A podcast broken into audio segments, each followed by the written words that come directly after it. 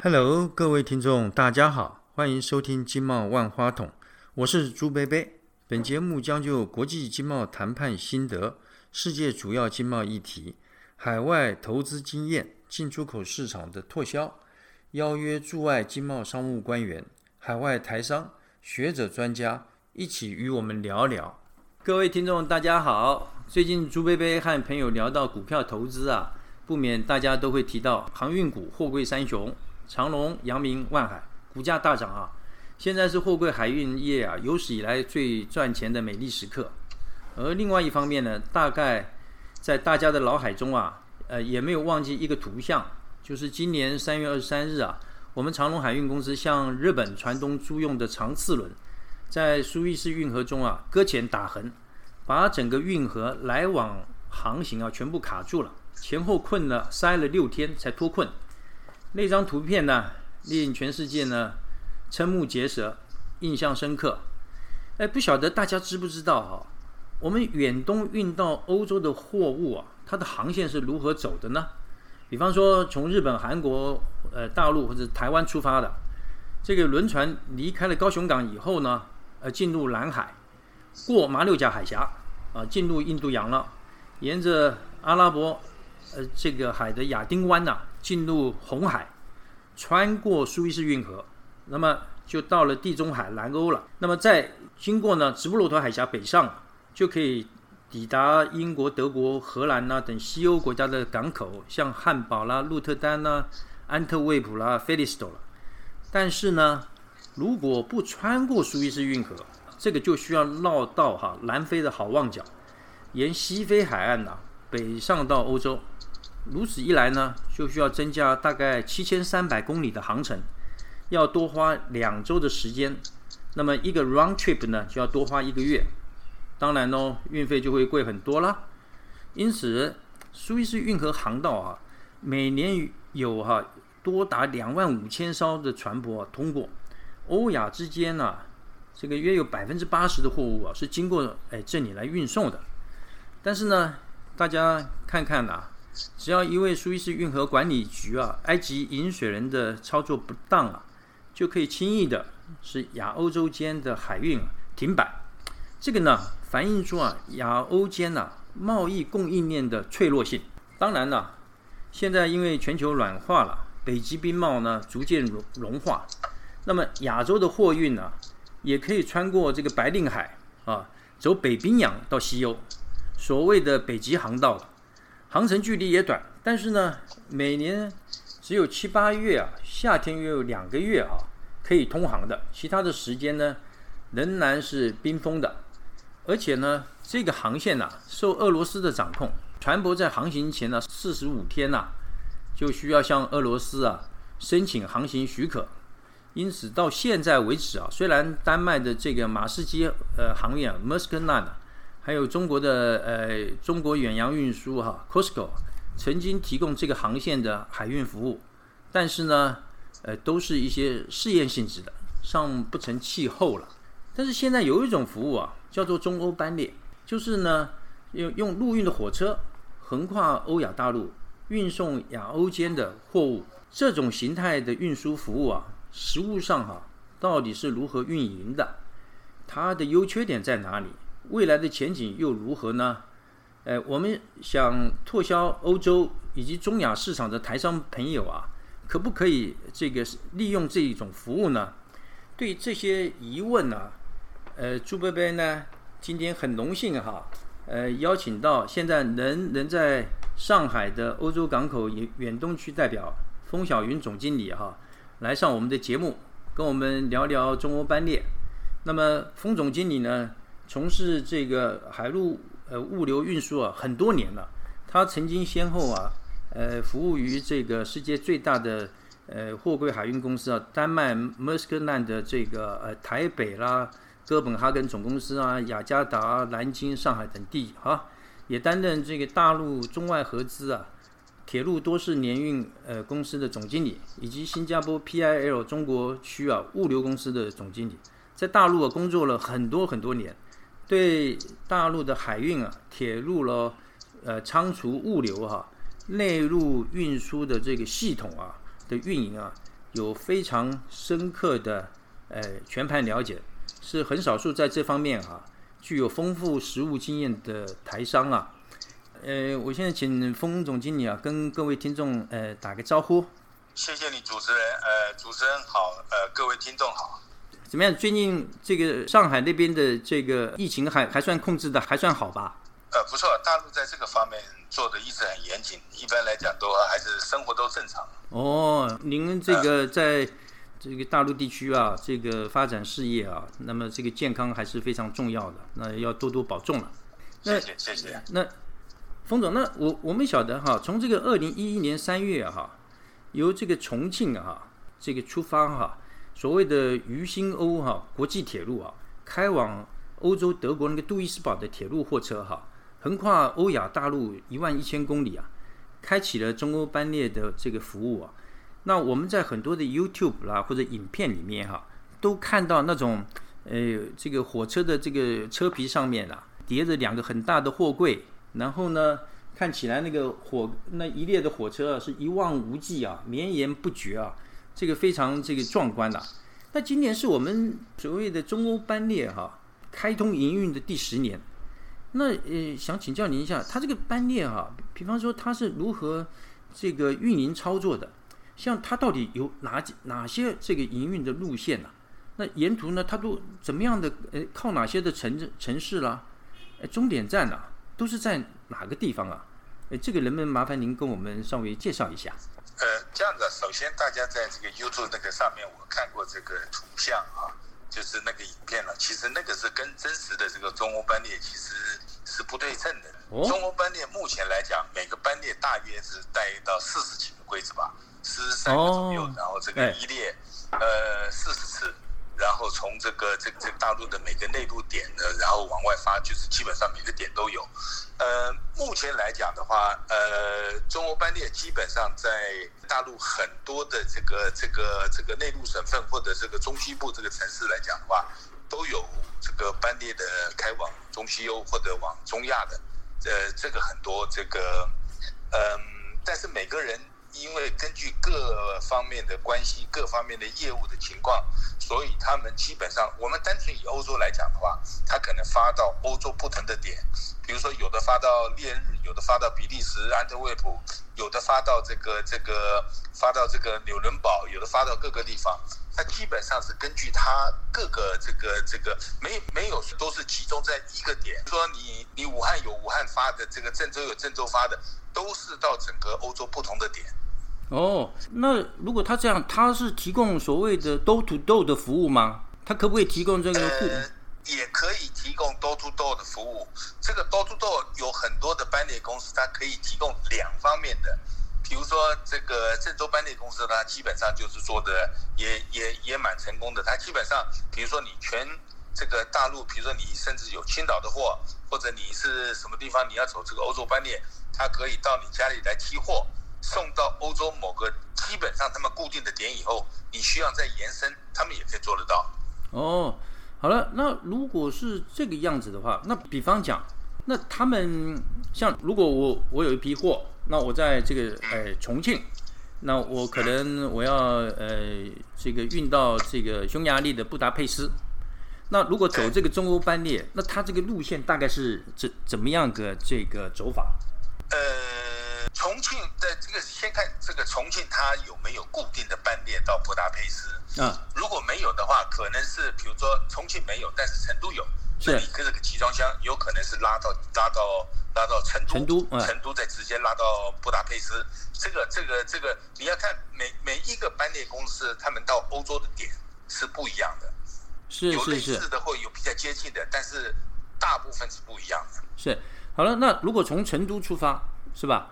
那对，你就直接直接从成都，然后这个这个班所谓的班列的话，就基本上它是定点定线，就定点定线。你比如说你你郑州，呃，你就是直接或者成都，你就是直接到呃欧洲的这个烈日或者呃或者欧洲的这个纽伦堡，你就固定这个点。线它是固定的一个线，就是你比如说你从这个这个大陆的内陆点，然后一路拉到这个新疆，如果说你看看你的地理位置在在什么地方，你如果东北的话，它可能就走满洲里比较方便。如果说你是在比如中西部这个城市的话，你就拉到中呃经过新疆，然后经过了哈萨克、俄罗斯，然后你基本上经过波兰，然后再进到欧洲，大部分都是这种这种方式的路线。哦，它这个线路都基本上是是时间是固定的，就是你的点是固定的，你的线是固定的，你的这个时间也是固定的。所以我们看到的呃这个 YouTube 里面的影片，它一列长长的火车，那他们到的这个火车上有很多个货柜，他们都通常都是像您刚刚讲，它定点啊定线，所以如果这个火车呃的终点。呃，是这个呃德国的呃这个杜伊斯堡，那这些所有的柜子都是在杜伊斯堡下，是不是？对。哦，这样。那所以您您刚讲像呃，他这个呃从中国大陆这个这个呃离境的话，您说有好几个地方是离境的口岸呐，比方说是像新疆的，您刚刚有谈到，好像有谈到。现在现在这个我们讲这个口岸哈，哎，这个口岸比较重要一点就是中国大陆这个这个铁路，它会到这个点，同一个时间里面对方也有铁路在这个点，这个才能够变成对接。是，比如说你你你你你你如果大陆的这个这个到了到了口岸一个点，我可以铁路可以到那边，但是对方如果没有铁路的话，你就没有办法成为对接点。哦，所以目前来讲有三个点。目前来讲是比较比较运用的比较多的，呃，三个或四个了。对你如果在这个看的这个大陆的地图的话，东部、东北部这个地方，满洲里是一个点，那是直接通往俄罗斯的。你只要过了满洲里，你就接的到这个这个西伯利亚这个这个铁路了。那基本上是满洲里衔接的。那么在中间蒙古这个地方，内内蒙这个地方的话，有一个地方叫鄂连浩特，你可以。接出去，经过蒙古，你也可以接到西伯利亚这个这个这个铁路，你可以接到俄罗斯的铁路。往西走，这个是目前来讲大家比较用的比较普遍的，因为它西走这个顺道也也也比较方，那个那个比较合理，它那个方向比较合理。呃，那个是经过阿拉山口或者是霍尔果斯两个点，那个都有铁路，这个这个可以连接的。那当然，因为阿拉山口比较偏北，它可以直接往北走，然后就往阿往欧洲方向了。霍尔果斯是对中亚比较多，因为它比较在两个相差有几百公里吧。是，你比如说你要到这个这个哈萨克的这个比较富裕的城市阿拉木图的话，你就要经过霍尔果斯，然后到阿拉木图就比较方便了。阿拉山口就会比较绕远一点了。阿拉山口基本上中呃中东欧还是以阿拉山口为主比较多啊。是是，您刚刚提到这个霍尔果斯啊，就让我想起来哈。好像那个城市啊，有很多大陆的呃娱乐业啊，呃电影公司好像都在那里这个注册。上次上次蛮蛮有名的那个叫做呃范冰冰，好像好像被这个科科这个重税，好像他他这个报道就是说他是他们都是在霍尔果斯啊注册一个纸上的公司啊，呃作为这个呃避税的天堂了。哦就哦原来这个地方是在新疆。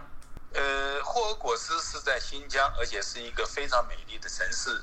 它是在这个这个伊利哈萨克自治州里面。哦。那当然，它是一个边境的城市了。这个城市呃，其实有相当的潜力的。去过的，对。哦哦。呃，这个很很有潜力的城市，而且他那边也有跟哈萨克合作一个这个中哈合作区。等于是你进到这个区里面，你就等于踏上了哈萨克的土地了，呃，蛮有蛮有意思的地方。哦。呃，当然可能为了鼓励这个这个边境的发展，然后呃给了一些政策，那么可能也鼓励了大家很多在那边投资，这个是是是有这个情况的。是。但是霍尔果斯或者这个伊犁的话，是相当美丽的地方。如果有机会去那边的话。呃，沿路啦，甚至到了霍尔果斯的话，都是都是相当相当美丽的，对。哦，下次到大陆要去找您，呃，去呃，一定一定应该往 往往西部去看看，这个那边是很很漂亮的，对，是，很漂亮，而且边上还有赛里木湖啊，这些很漂亮。是，对。哎，像您刚刚讲，比呃这个，比方讲像重庆哈，那他可以走走这个阿拉山口啊，比比方讲说到了这个呃布达佩斯。但是我我从前啊，在呃这个海运界呃服务过啊，嗯，我如果根据我的基本常识啊，如果你重庆的货如果要走海运到呃布达佩斯的话，大概你首先要从重庆经这个长江水运到可能到南京或者上海，转上大船，对不对？转上大船呢，然后再经过像呃朱贝贝刚刚呃一开头讲的啊，你要先呃这个经过南海喽，这呃呃这个马六甲海峡等等，到了欧洲，你可能是在呃鹿特丹啊，你下了货货柜，下了货柜以后呢，再把这个货柜呢再装到那个所谓的呃莱茵河上面那个 barge，就是驳船上面。然后再由莱茵河，呃，不，它那个应该，呃，布达佩斯应该是，呃，对，莱莱茵河，呃呃，那个多瑙河了啊，然后再慢慢这个水运，就是内欧洲内陆的水运到达布达佩斯，所以这个非常折腾的，它这个中间要是你你看光这个呃转船哈，船这个河运转海运，海运转河河运，它这个是相当费时的。那据您所知哈，如果诶从重庆到欧洲的内陆呃城市的话，走海运这样走，跟走这个中欧班列啊，它这个时间哈，大概有多大的差距啊？呃，我现在只能这样粗略我们算一下哈。如果说你重庆到上海，然后能够接上大船的话，嗯，我估计最少也要一个星期的时间吧，因为你要你要经经过长江，然后下水到了上海。对，集结在转运，对不对？这个这个一个时间，从上海你到了这个这个欧洲的这个基本港，这个几个大港，像安特卫普啊、鹿特丹啊、汉堡啊，都可以转运到这个布达佩斯去。但应该布达佩斯以铁路为主吧？然后我估计大概也可能要，你看嘛，七天，呃，在中国大陆这个这个这个内陆里面，对不对？对。然后你航程。以前的时间来讲是要大概三十天能够到基本港，三十多天呢到基本港，然后你再从那边拉过去一个星期的时间，我估计大概也要个我看看啊，七七四五十天吧，才能够从这个重庆到布达佩斯，而且要呃呃基本上都顺利的。如果以现在这种情况来讲，那时间要就更长了，因为现在的这个海运的时间比较不稳定，这个好歹也要。从上海到这个这个这个欧洲基本港的话，基本上你要靠到码头卸下来的话，都可能要到四五十天了。所以那现在的时间就更长了，大概可能我估计得要两个月吧。哇，要两个月！哎呀，哇，这个物流的现在的情况，现在是是是这种这种塞港啊各方面的情况的话。对啊，那如果这样，如果用中欧班列，它大概要大概需要多少时时间？中欧班列如果是正常情况的话，从这中西部的点到欧洲，尤其是中东欧的这些地方的话，大概四五天基本上都可以到了。十四五天呐？哦，对，十四五天可以到，对。哦，那快很多呢。呃，是快很多，因为它是定点定线的，这中间里面也不停也不，当然有牵涉到换装了。那个基本上它这个线啊什么都是时间啊什么都是固定的，你就就直接发了，中间也不停顿这个这个，所以我们叫班列。其实这种铁路的发送其实是很早以前就有，只不过它不是以班列的形式，它也是散货的。散货的它就是呃比较随意的，而且它经过了很多地方会编组，编组以后再往某某个目的地拉，这中间里面会耽搁了很多时间。班列基本上它是固点、固固定时间、固定线路，所以它的这个这个这个时间就效率就很快。是是是，哦，十四五天这个是这样的情况。当然现在也比较塞了，对。对，那我我朱贝贝有另外一个问题啊。嗯。那这它这个中间要经过呃，比比方讲要经过哈萨克啦、俄罗斯啦，又是波兰啦，哈，经过这么多的国家哈，那每一个国家。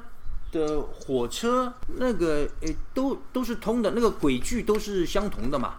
呃，不同的，大陆的轨距跟欧洲的轨距是一样的，但是哈萨克跟那个俄罗斯的轨距是一样的，跟西跟那个跟那个跟那个大陆跟那个欧洲的轨距是不一样。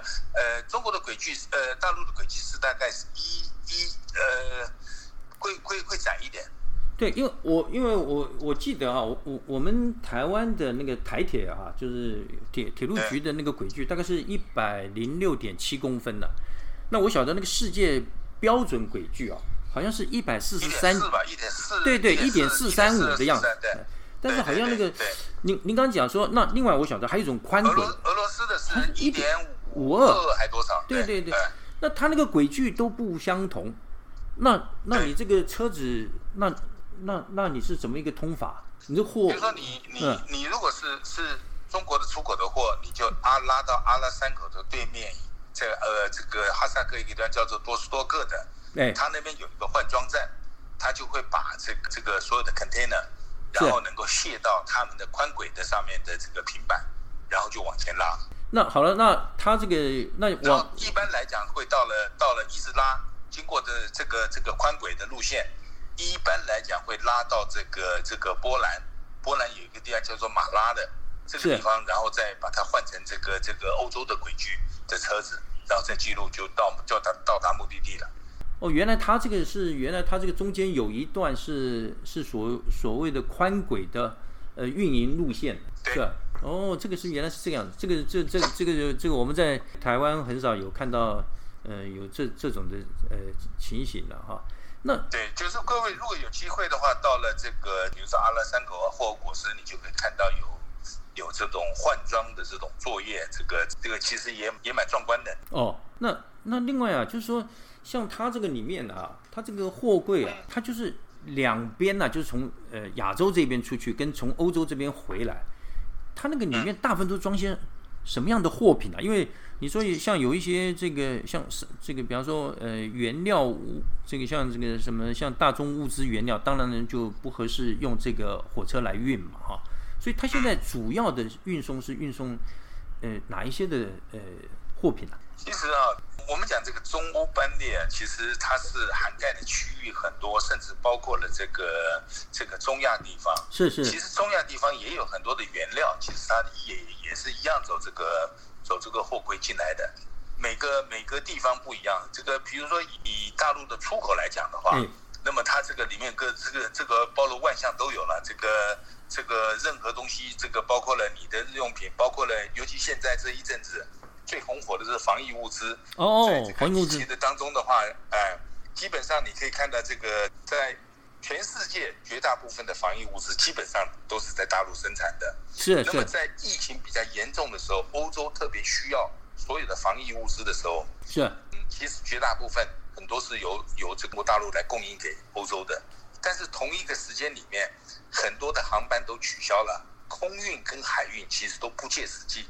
航运我们讲过嘛，你可能拉过去的话要嗯。五六十天呢、对。然后空运的话，你基本上航班又很少，你那个大量的这个物资，其实中欧班列在这个方面啊，也也取得很大的这个这个程度，中欧班列也占了很多的防疫物资，所以这中间里面随着不同的时间段，它会有不同的业务，从电脑包括了富士康的这个这个电脑，对。包括了这个防疫物资，包括了日用品，包括了这个这个电子商务的业务，各方面的业务都有从这个这个过去。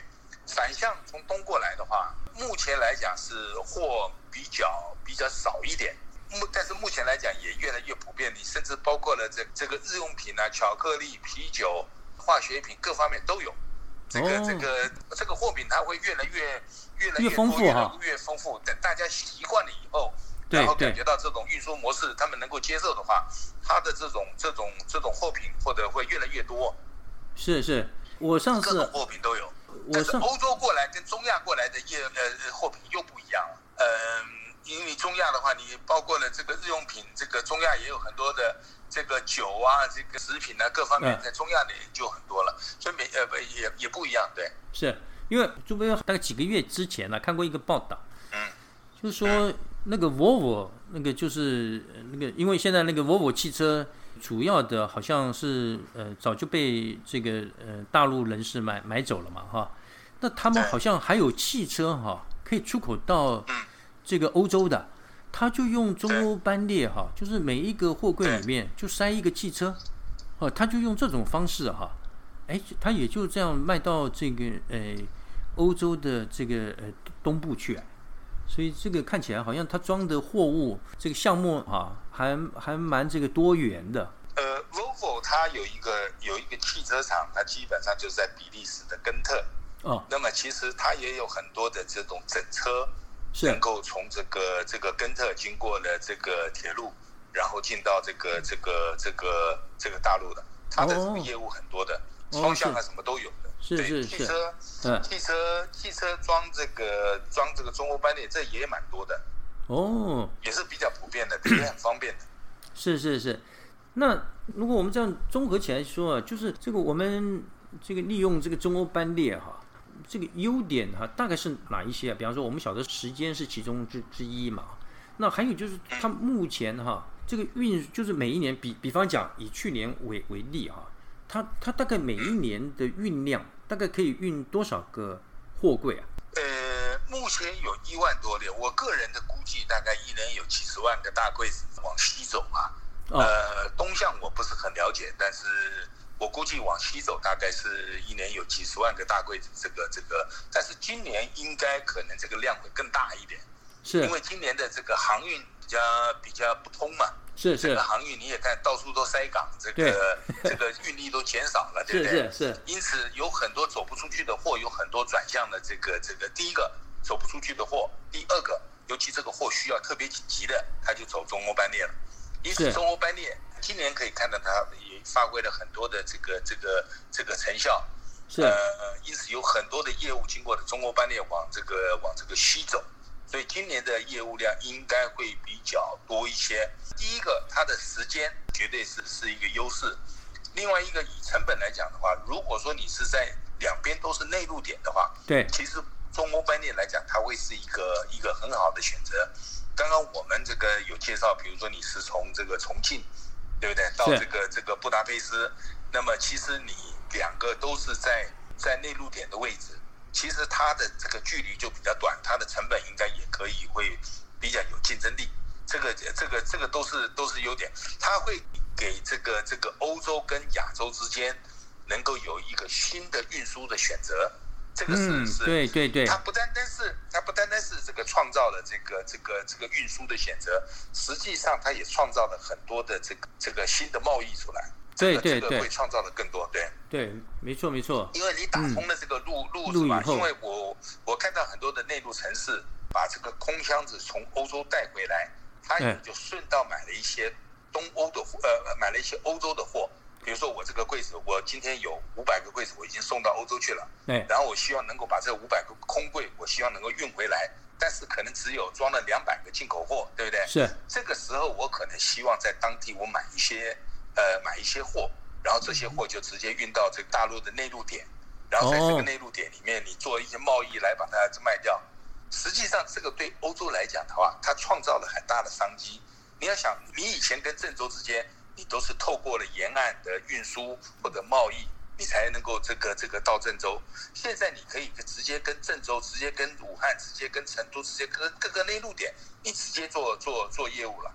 这个就会呃造成你的这个这个贸易会很很蓬勃。你要想以前我们以每个省份来讲，你以郑州来讲的话，郑州就是一亿的人口。一亿的人口可以直接跟你欧洲这边买，直接这个这个，而且运输是直接的，这个是创中间里面有很大的商机在这个里面的。对双方来讲，其实都是很大的商机。对他这个就是嗯，就是让两边在物流方面，实际上在贸易方面，它也创，因为它创造了很多便利点，便利性，而且成本也可以慢慢节省，所以它对于以后的这种这种发展，它会有很大的这个商机在这个里面。对它这个让两边的内陆城市有了新的贸易机会了。对你，你，你，你这个就好像现在绝大部分是上海，比如说跟安特沃普、跟鹿特丹直接贸易，对不对？你所有内陆城市都经过转一手，你再下来的呃呃，同样的时间，你看到欧洲来讲，布达佩斯也是透过自己港，然后来在中国贸易，以后是变成布达佩斯跟。河南省、四川省，你直接就开展了一些贸易了，你就直接对接了，这中间里面会有很多的这个商机在这个里面哦，对，对了，那您您刚刚讲说那个，这个我跟呃各位听众稍微科普一下哈。刚刚那个封总经理有讲到说，呃，中欧班列去年大概运量大概是七十万个大箱哈。那根据我们的运输的估计，估计，哎对，通常一个大箱哈。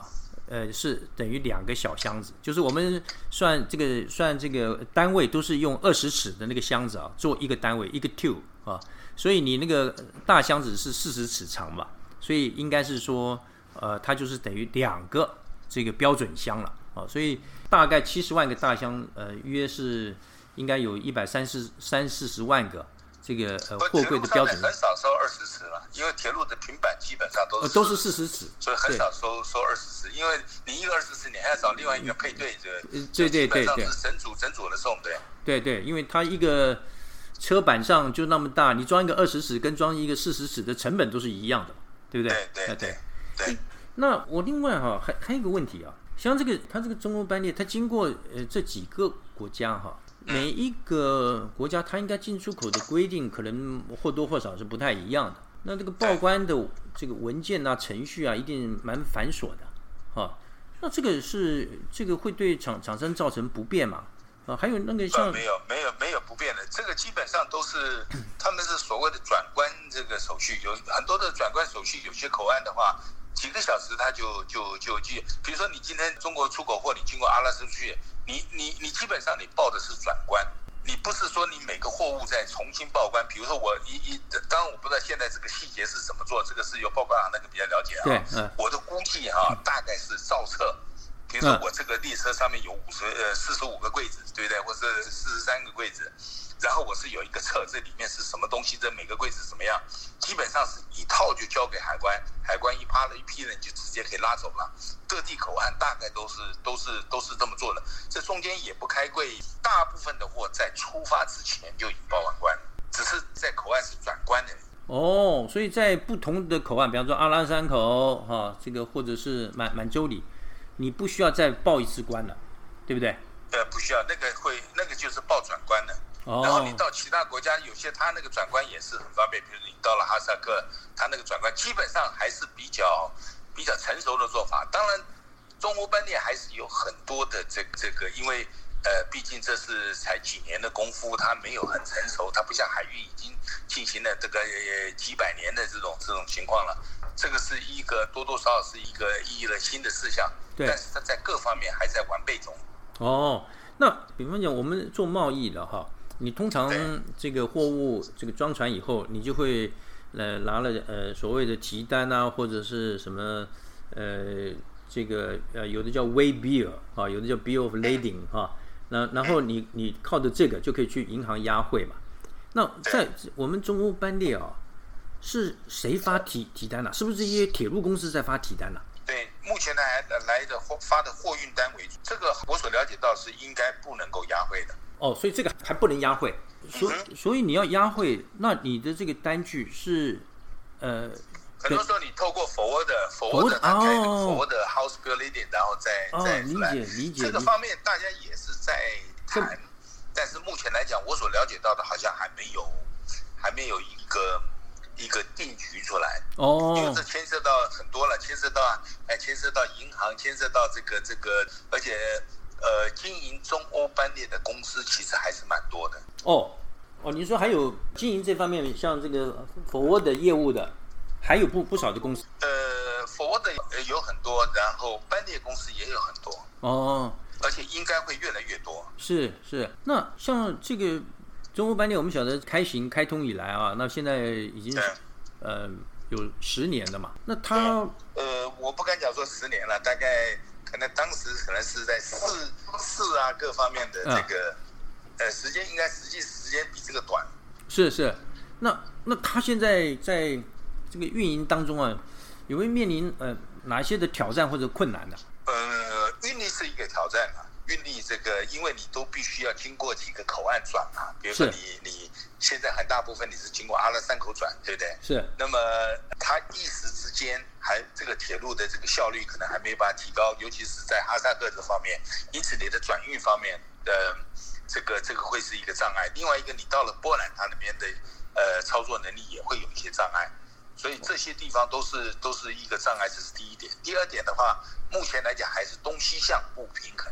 不平衡造成你的柜子啊，这个这个这个各方面的话，它的本会增加。所以你是从大陆的东这个往西向的货比较多，大陆的出口比较多嘛？但是你回头从欧来讲都是这样。从欧欧洲回回到呃远东，回到这个呃运到中国大陆，呃货物会比较少，因此你可能出目前是这样的，所以你可能是出去这个从大陆出去一百个货柜，回来可能呃五十个，那另外的五十个那可能可能就是一些空柜了。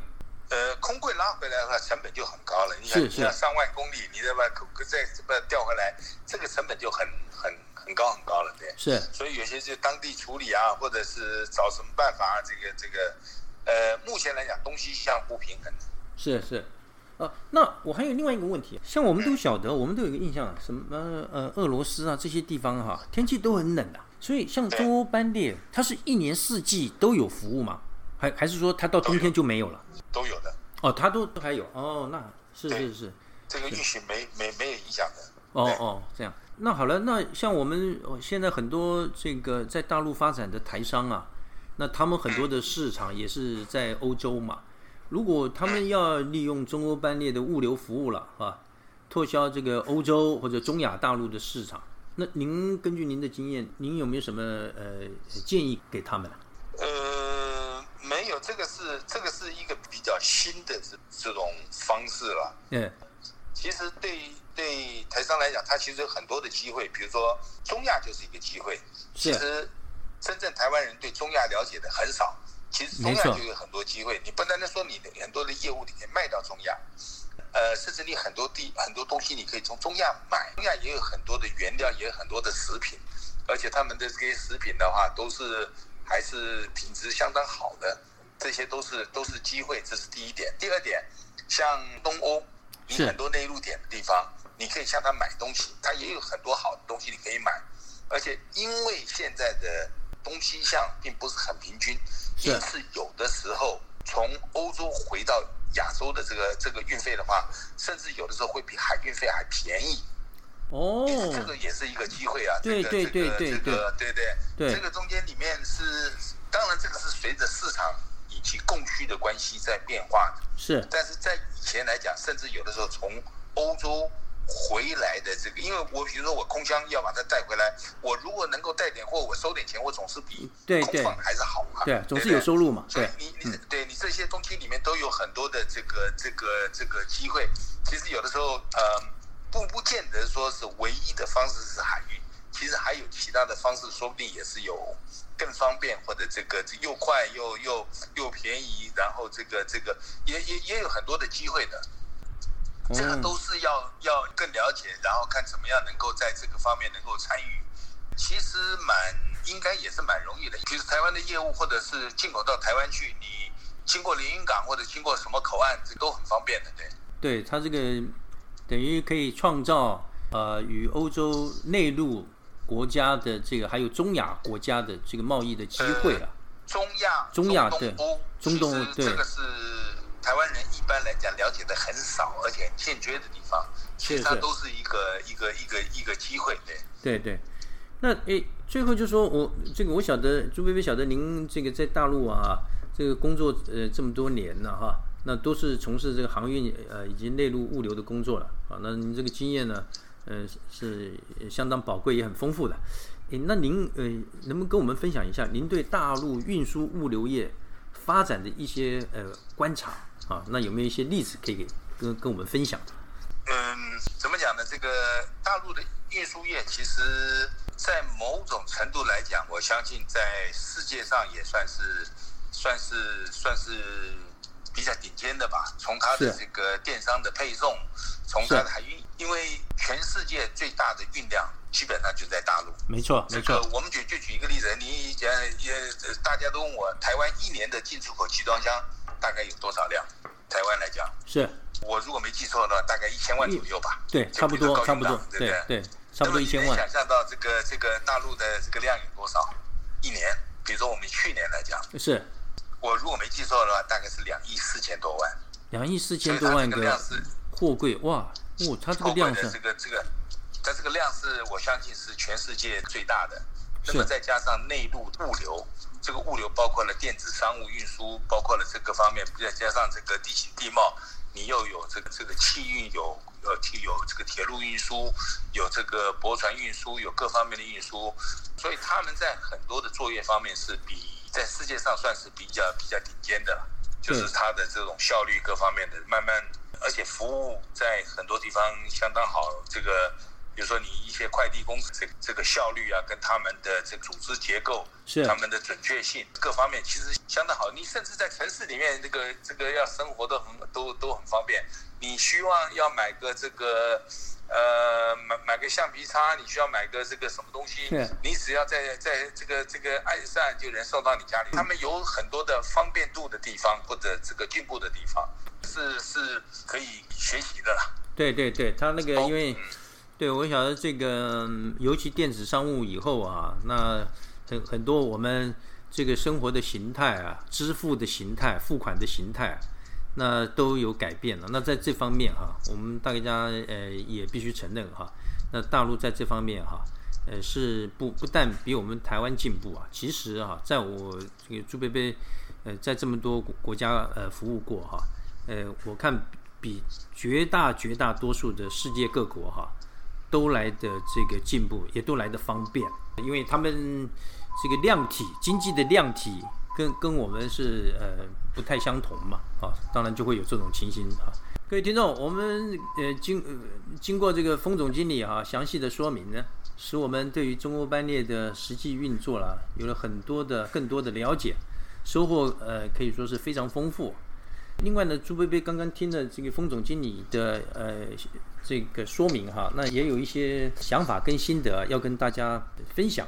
第一个就是说，这个海运啊，因为成本低啊，运能大，运量大，它这个欧亚之间的货物运输哈，朱贝贝认为哈，未来哈，海运还是扮演最主要的角色。但是呢，随着这个中欧班列多年的运营啊，它商业模式越来越成熟，再加上它运行的时间呢。